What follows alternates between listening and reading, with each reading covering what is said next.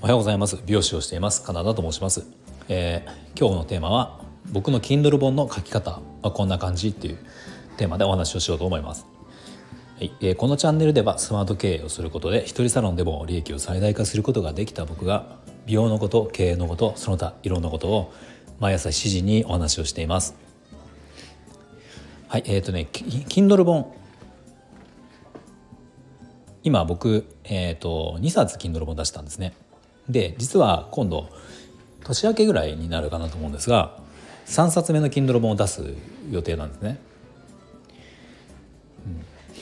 でこれはあの美容室一人サロン経営に関する内容の本になるんですがあのまあ、今こう3つ3回 Kindle 本書いてきて、えーとね、僕の書き方って結構まあ共通してる感じでこうやって書いてるよって話をしようと思うんで、まあ、もし今後なんか Kindle 本を出そうかな出したことがなくて出そうかなと思ってる方とかあのなんかそういう文章をブログとかもそうだけど書くのが苦手な方とかは多少参考になるのかなと思うのでもしよかったら最後まで聞いてください。はいあので,、えー、で僕どんなふうに書いてるかっていうとまず、まあ、もちろんタイトルというか大枠大ま大まかなあのこういうものを書こうって決めますよね。まあ、例えば僕 一番最初に出した Kindle 本なんですが「と一人サロン美容師のリアル」っていう本をね出したんですね。でこれあの一人サロン経営に関する本なんですけどまあそこで僕がまあじゃあまず伝え伝え,、えーと、伝えようと思ったというか、まあ、題材にしたのは一人サロン経営なんですよ。一人サロン経営で、えーと、一人サロン経営が行き詰まってる人とかやり、えーと、売り上げがいまいち分かんない人とか集客どうしていいか分かんないとかあとはうんだからターゲットとしては今サロンをやっていてちょっとヒントが欲しいなっていう方とあとは、えっと、これから一人サロンやろうって思やってみようかなと思ってる方、うん、とかが見てくださって何か一つでも参考になればヒントになればいいなっていう思いで、まあ、書こうかなと思ったんですね。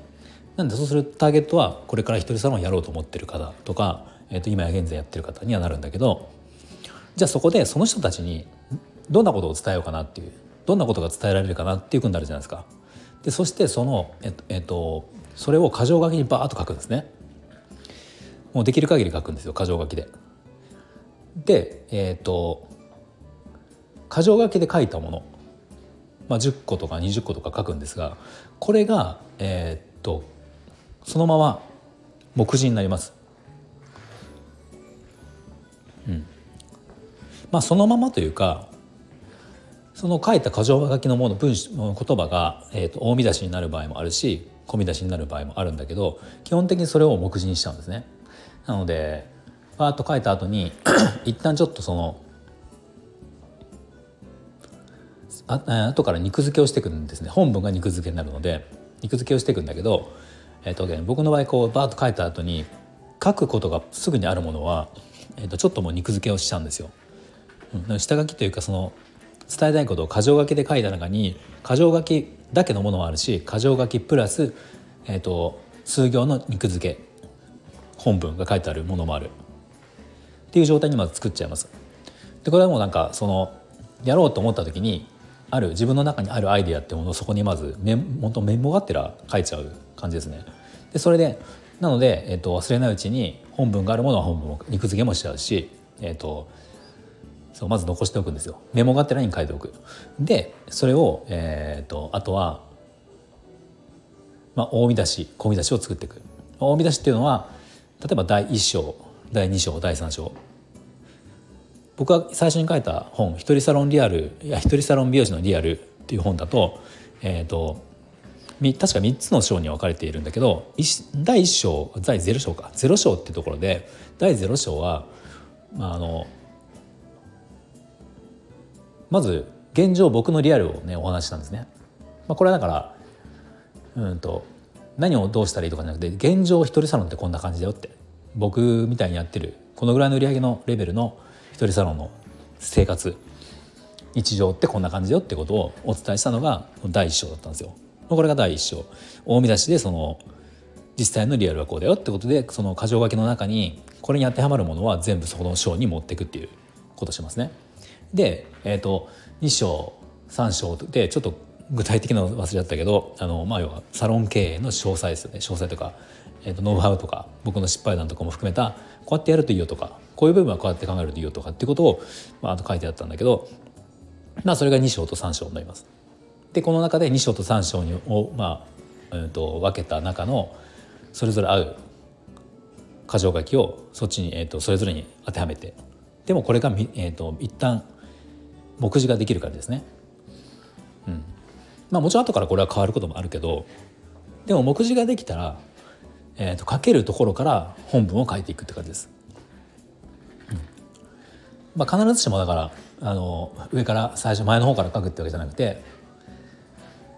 まあ、書けるところから書く。思いつくところから書いていく。考えないと書けないところは後回しって感じですね。そんな感じで書いていってます、うん、なので、えーとまあ、あと前が、えーと、後書きとか前書き。初めにとか、ね、前書きとかは結構後から作る場合が多いですね。うん、と全部ある程度文章ができた後に本文ができた後に、うん、それから書きますね。前書き後書きは。うん、で今 あのそうそのやり方で実際今度年明けに出す本。サロン系の本なんですけど、まあ、これもねそんな感じであの作ってあって。なんかこれ実はタイトルは結構もうその一人サロン美容師のリアルっていう一冊目の本を書いた時にもう実はあるあったタイトルで別にこれは3冊目の Kindle 本にしようって思ったわけじゃなくてなんかその言葉として伝えたかったことがあったんですよね。うん、SNS とかでよくたまに僕は自分では使ったりした言葉なんだけどあの、まあ、自分の中にあったので、まあ、これそれをそのまま今回はタイトルにしようかなっていうふうに思ってあのちょっとまだ正式には決まっていないんだけどあのそうそこから3冊目ができた感じですね。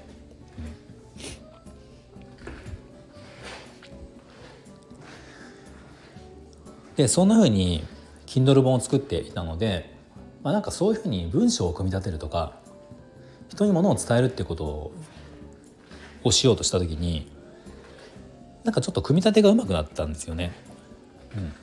なので最近あの始めた僕ニュースレターを始めたんですが、まあ、これもサロン経営者さん向けに一人サロンとか個人サロンさ、えー、個人サロン経営者様向けにこれ週に1回なんですけどあの毎週ね月曜日あ日曜日。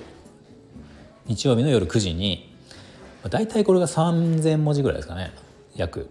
3,000文字ぐらいで、えー、とニュースレターをねこう書くんですよ。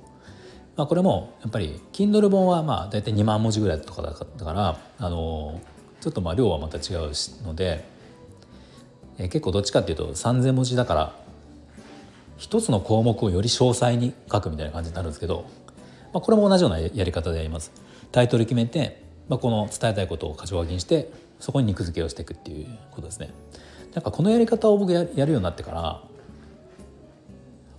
結構ね早いんですよね多分3,000文字とかって多分集中してやったら多分2時間ぐらいでできるかなっていう、うん、でも集中してやるのはすぐあの短いので 2時間で全部終わらなくて、ね、こう1,000文字1,000文字1,000文字とかであのやるんですけど、まあ、このちょうど収録をしている前もあの次のニュースレターのあの記事をね書いていたんですよね。でこれちょうど見たら1,000文字ぐらい書けたんだけど、まあ、そこで一旦ネタ切れっていうかあのネタ切れって言ってもねあれですよあのもう目目次は作ってあるのであとその肉付けをしていくだけなんですけど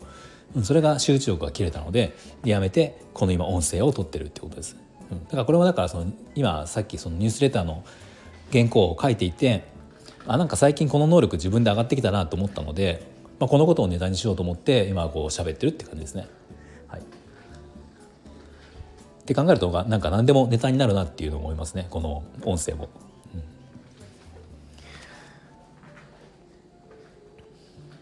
はいではあのー、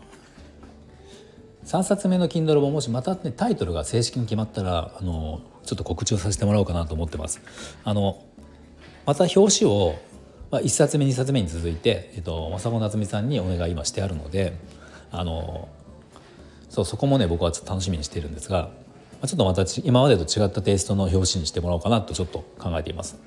はいであの最後じゃあ、えーと、ちょっと一つ告知をさせてくださいあのさっきもちょっと出たニュースレター、これニュースレター僕個人経営サロンせ、えーと、一人サロン経営の、えーと、経営者さん向けに毎週1回週に1回ですね日曜日の9時にニュースレター配信しているのでこれ無料で登録できるのでもしよければあの登録お願いします。まあ、結構具体的なあのことを書いているので、えーとプロフィール欄から URL 行くとあのニュースレターのところに URL 行くとあの多分すぐ20秒ぐらいで登録できるのでもしよかったら是非お願いします。